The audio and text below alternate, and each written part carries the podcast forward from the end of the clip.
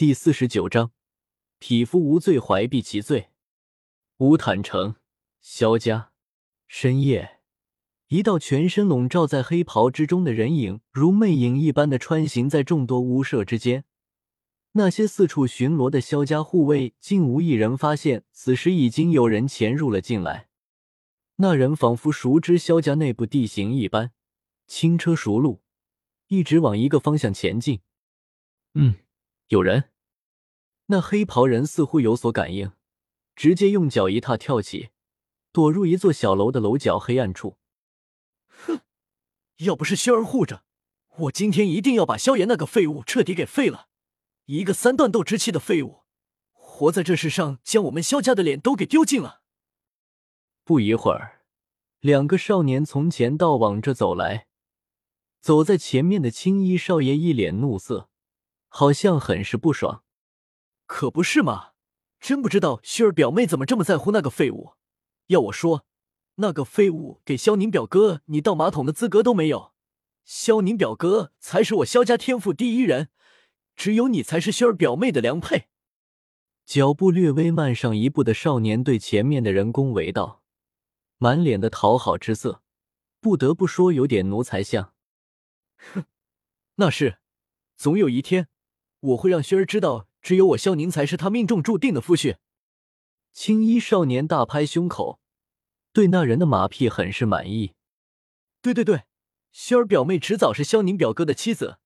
不过表哥，从今天的情况来看，薰儿表妹还是很在意萧炎呀。看来以后我们得好好照顾一下萧炎表弟，好让薰儿表妹看清一下萧炎表弟到底多么有天赋。那跟班在“照顾”和“天赋”这两个词上。狠狠的咬中了鹰。嗯，说的对，萧炎，你个废物，还敢染指熏儿？今天有熏儿护着你，明天我再好好指点下你。哼，萧克，走。哈哈，是萧宁表哥。几分钟后，确定两人已经走远，躲在楼角的那黑袍人才从暗处缓缓出来。呵呵，这算是癞蛤蟆想吃天鹅肉吗？一个天赋和心性均如此之低的废物，居然打上了古族天之娇女的注意，还真是应了那句老话：“不知者不畏呀。”黑袍下传出淡淡地笑声。好了，我得好快抓紧速度了，不然被那斗皇发现就不妙了。黑袍人再次往萧家族地的深处跃去，期间又遇到了几波人，不过都被人躲了过去。最后，这黑袍人跳进，并停在了一座比较华丽的庭院之内。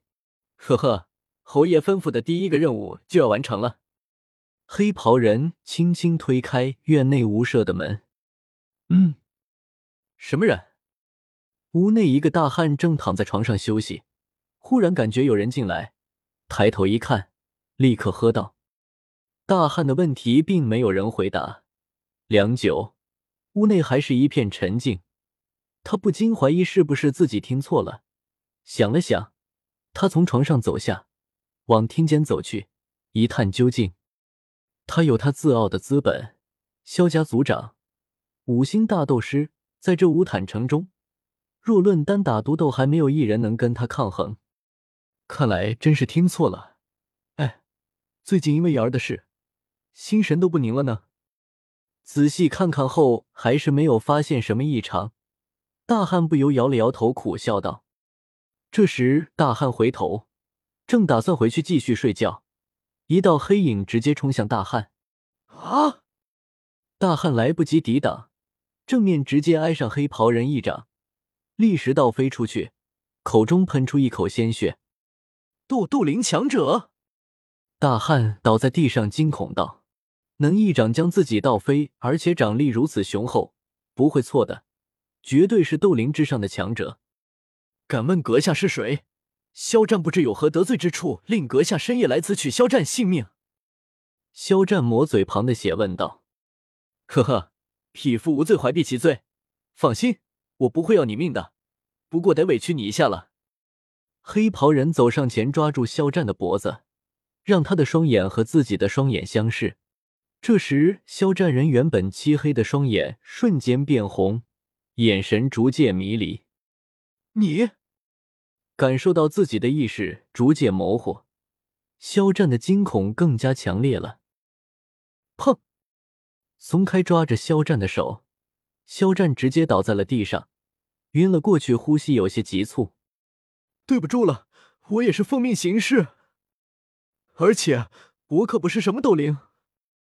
看到肖战的惨样，黑袍下传出一道歉意之声：“通灵之术。”黑袍人从袍子内取出一个小瓶子，将瓶内的红色血液倒在手掌，然后双手结印并按在地上。噌，一道白烟冒出，一头高贵威武的、长有双翼的白马出现在黑袍人的面前。破加索斯，请将这个交给侯爷。黑袍人将一个木盒交给那头白马。嗯，破加索斯咬住那个木盒。对面前的黑袍人点了点头。等我把东西交给主人后，要不要再把我通灵出来助你？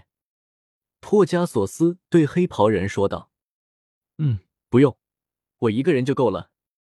放心，打不过跑还是没问题的。